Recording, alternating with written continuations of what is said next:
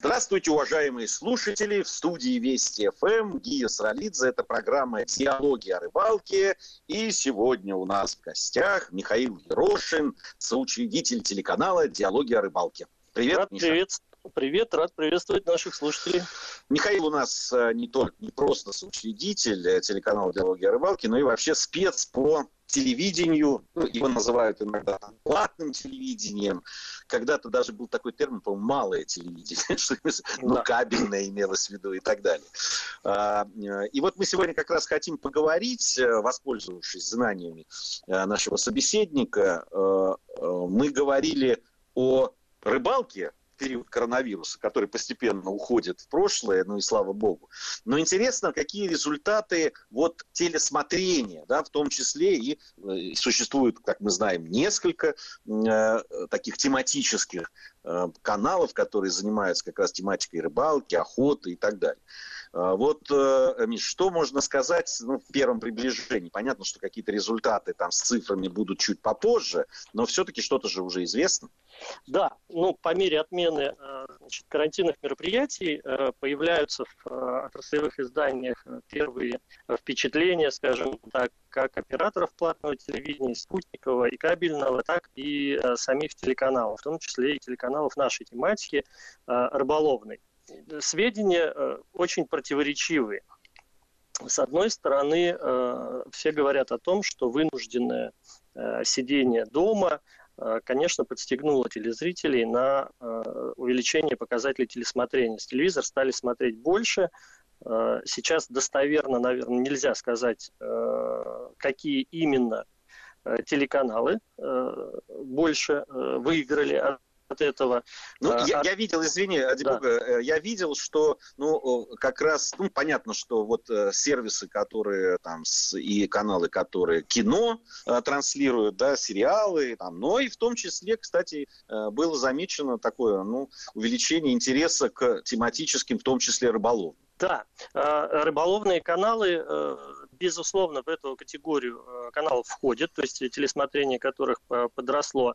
Но я хотел бы заметить, что мы говорим скорее об абсолютных цифрах телесмотрения каждого зрителя. В чем дело, да? То есть те абоненты, которые не прекратили платить за кабельное телевидение, а такие были по сведениям операторов, такие были. Вот те, кто э, остался, э, так сказать, абонентом активным и продолжал смотреть телевидение, вот у этих абонентов телесмотрение э, тематических каналов выросло. Тем не менее, я бы хотел отметить, что многие операторы, в том числе и большие операторы, федеральные, э, жаловались на то, что э, абонентская активная база у них в период карантинных мероприятий уменьшилась, и они это связывают с ну, ограниченными, скажем так, э, материальными возможностями части своей абонентской базы. Ну да, то есть люди начали сокращать свои расходы, ну и, соответственно, да, там какие-то, кто-то решил, что, в общем, платное телевидение – это э, да. э, роскошь, и надо вот эти как раз свои траты уменьшить. Ну, я хочу отметить, что у нас, э, как ты, наверное, знаешь, и наши радиослушатели тоже, государством гарантируется бесплатное вещание 20 э, с лишним каналов, поэтому у них, вот у этих так называемых каналов первого и второго мультиплекса, а, общедоступных, обязательных, у них аудитория всегда была достаточно э, большая, поскольку э, действительно э, большая часть населения, наших телезрителей, они информацию черпают из этих федеральных каналов.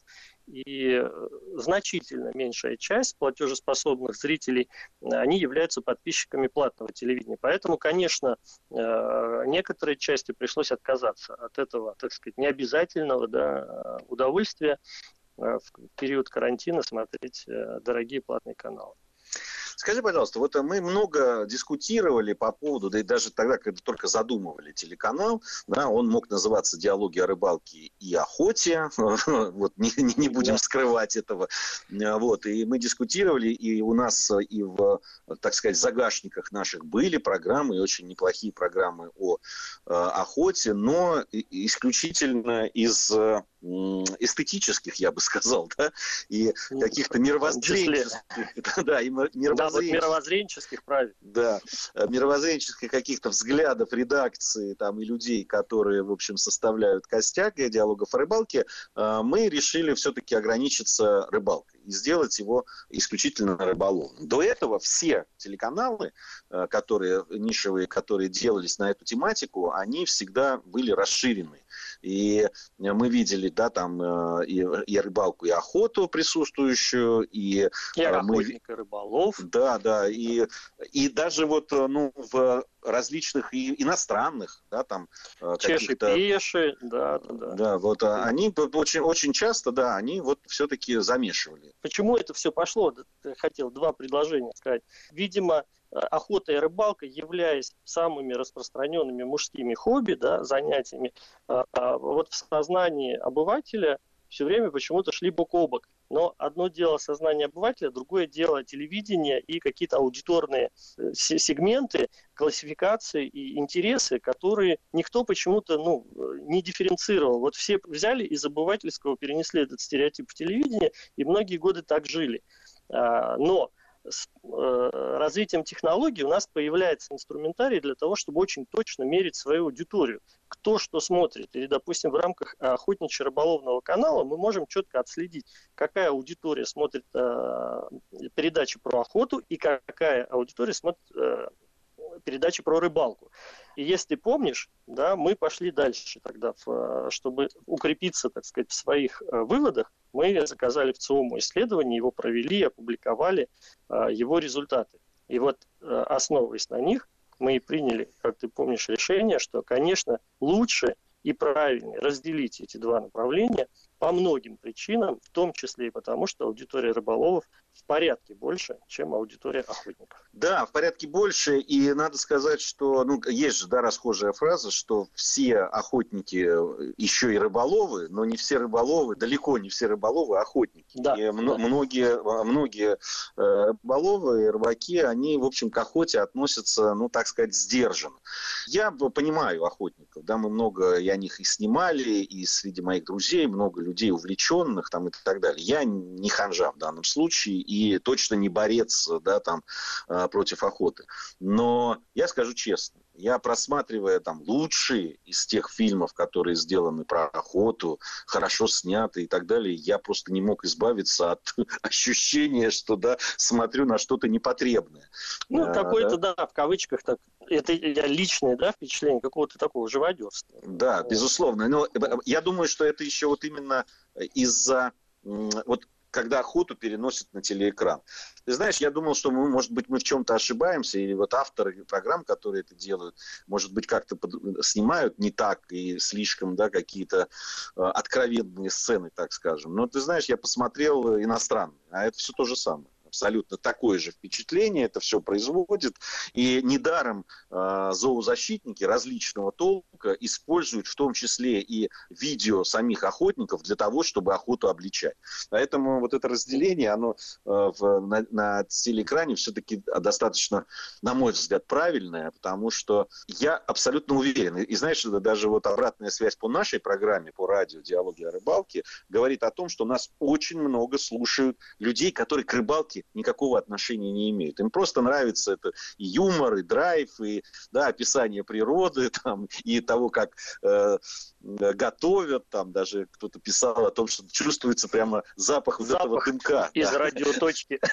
Да, из радиоточки. Поэтому, э, мне кажется, тоже касается и э, телепроектов, и телеканала. Э, на самом деле э, таким образом э, мы привлекаем и аудиторию и женскую, во многом и детскую и так далее. А показывать детям убийство птичек и зверушек, ну не знаю, мне кажется, это не совсем правильно. Ну, с моей точки зрения, безусловно. Ну, если помнишь, мы выяснили, да, что значительная такая доля, которая невозможно, с которой не считаться, это, если мне память не изменяет, порядка 11% опрошенных женщин назвали себя рыболовами, и эта цифра для нас была удивительной, потому что мы никак не ожидали, что эта доля будет настолько велика. Ну, а женщины совершенно точно более существа нежные и ранимые, поэтому среди женской аудитории конечно, э, там единицы, может быть, найдутся поклонниц э, такого мужского занятия, как охота, а нам эта аудитория очень интересна. Да, это правда, нам вся аудитория интересна. Э, скажи, пожалуйста, вот мы всегда думали о том, что мы делаем программы для, ну, такой, для более возрастной группы так скажем.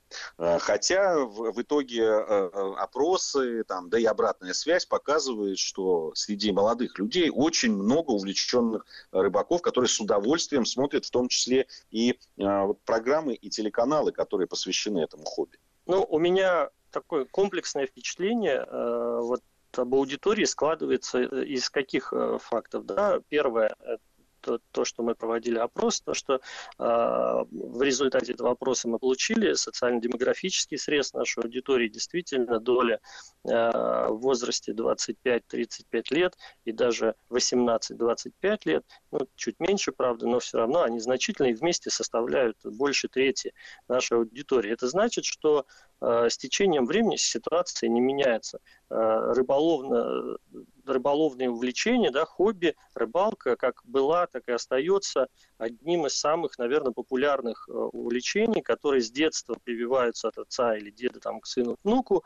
И э, сейчас я просматриваю YouTube, иногда в поисках каких-то интересной информации о водоемах, я вижу очень большое количество Э, совсем любительских, каких-то, может быть, таких э, не, не, не очень, прямо скажем, профессионально снятых, но э, снятых с душой и с увлечением видеороликов молодых людей, причем снимают ребята и 14 лет, и 16 лет, вот такие, которые настолько уже погружены в э, свое увлечение. Некоторые сами делают воблеры из дерева, некоторые сами льют э, мормышки и даже пытаются какой-то ми- микробизнес делать. Вот я буквально на днях э, такое видео посмотрел. Вот в Коломне э, совсем молодые два пацана с огромным азартом ловили жереха на мормышки, которые, э, спиннинговые мормыши, которые сделали сами.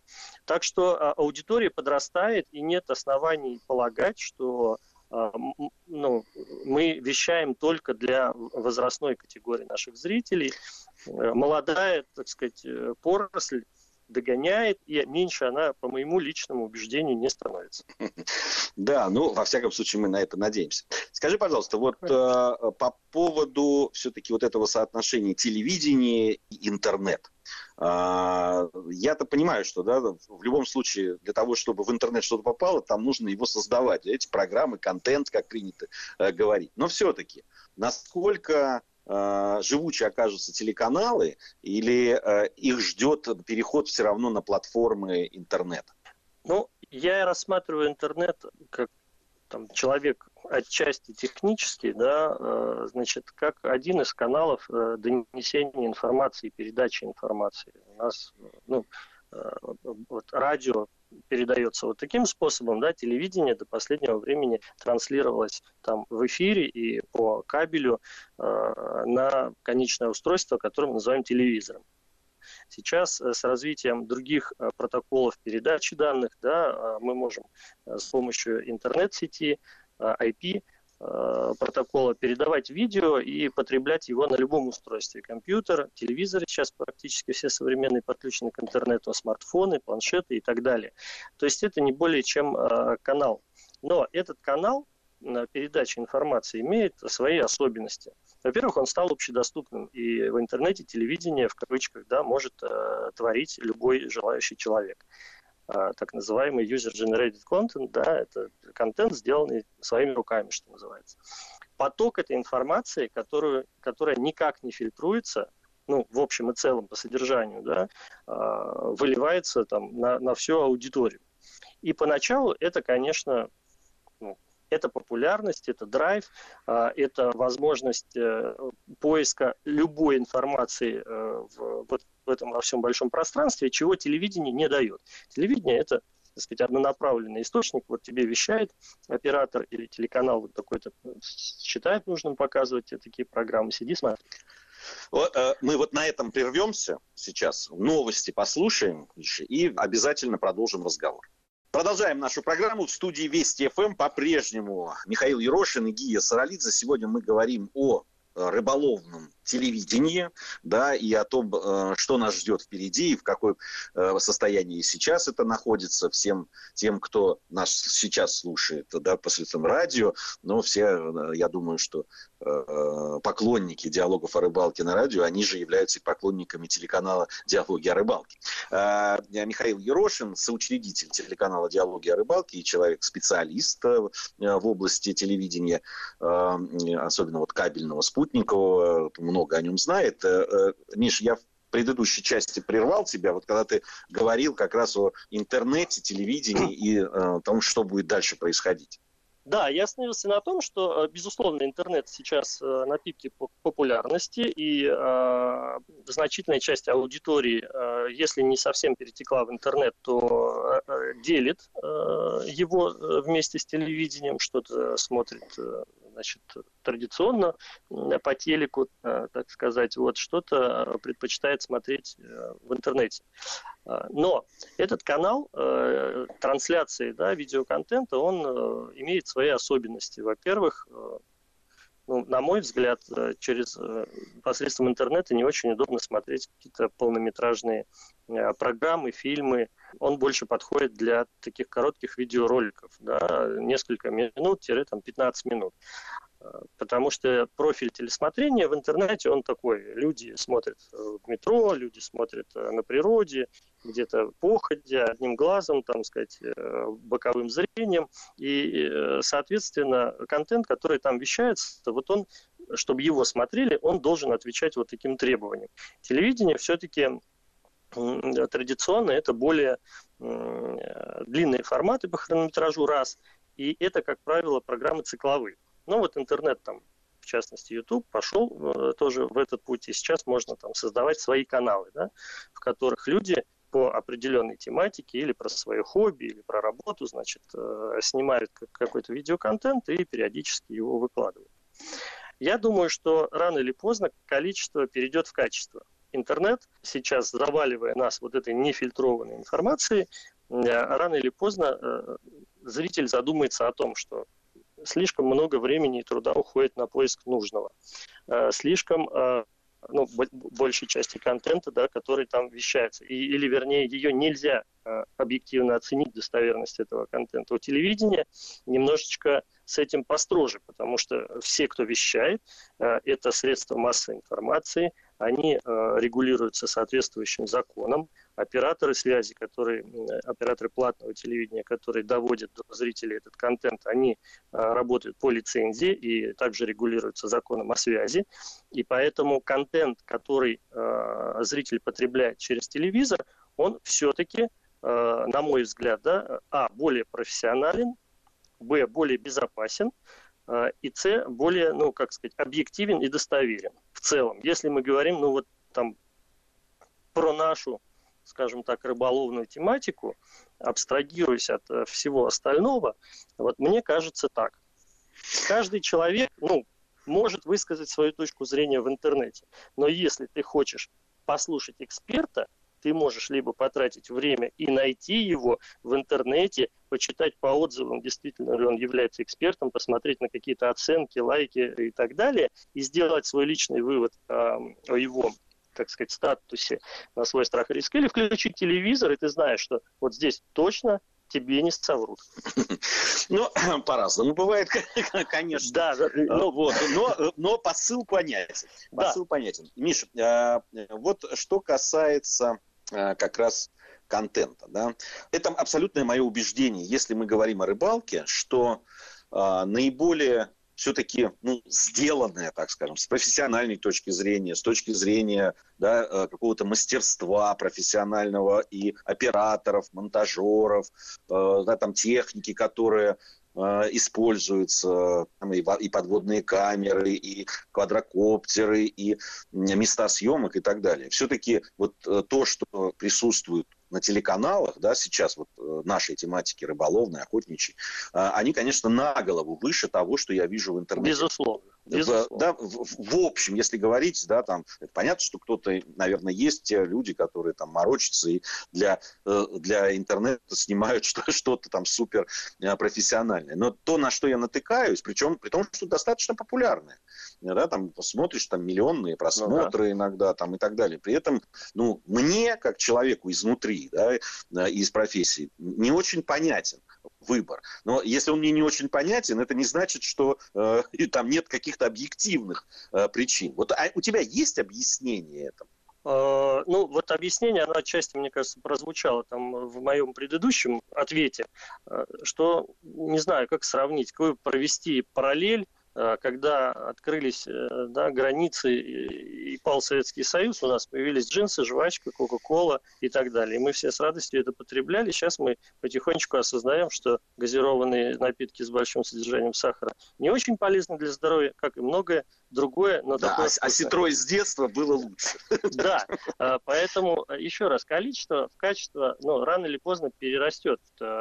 Значит, есть профессиональные рыболовные назовем их так, видеоблогеры э, с прекрасным оснащением, цель которых заработать деньги с э, своего видеоблога через рекламную модель, э, через спонсорскую модель и они действительно вкладывают заработанные деньги в оснащение свое, в профессиональное мастерство, они снимают неплохо и под водой, и над водой, они уже начинают задумываться о том, чтобы их материал смотрелся цельно, был какой-то, был какой-то сюжет, а, а не как у нас да, в телевидении говорится, что вижу, то пою, а, вот не, не, не в таком формате. Но это очень маленькая доля такого контента. В основном каждый, кто, э, так сказать, купил себе GoPro или взял в руки смартфон с нормальной камерой, считает себя оператором, создателем э, эпохального видео про рыбалку и сразу же несет это все зрителю. И э, правильно делает, хочу я тебе сказать. И правильно в делает. В, в общем-то, да. Имеет на это право.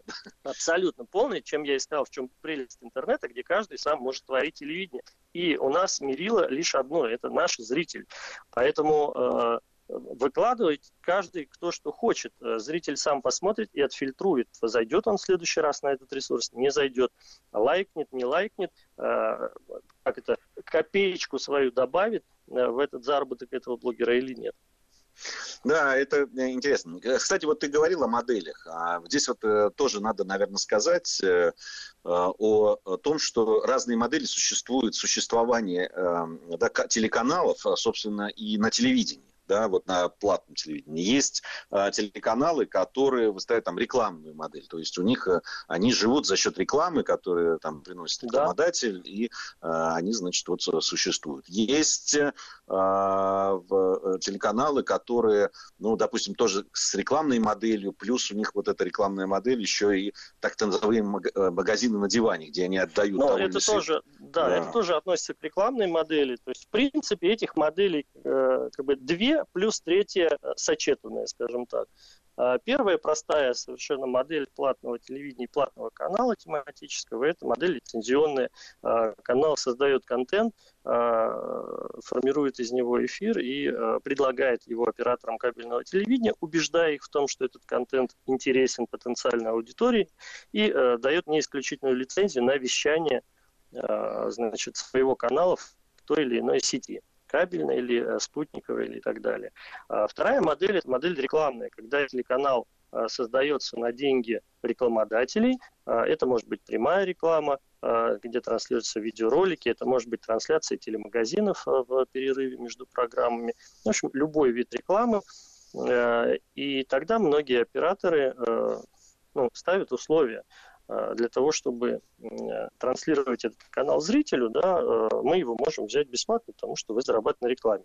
И с точки зрения зрителя это тоже ну, более корректно, потому что если я плачу оператору за какой-то платный пакет кабельных там, или спутниковых каналов, премиальных или тематических, их так назовем, то ну, мне бы не очень хотелось смотреть на них еще и рекламу потому что рекламу я прекрасно могу посмотреть на, на каналах первого, второго мультиплекса.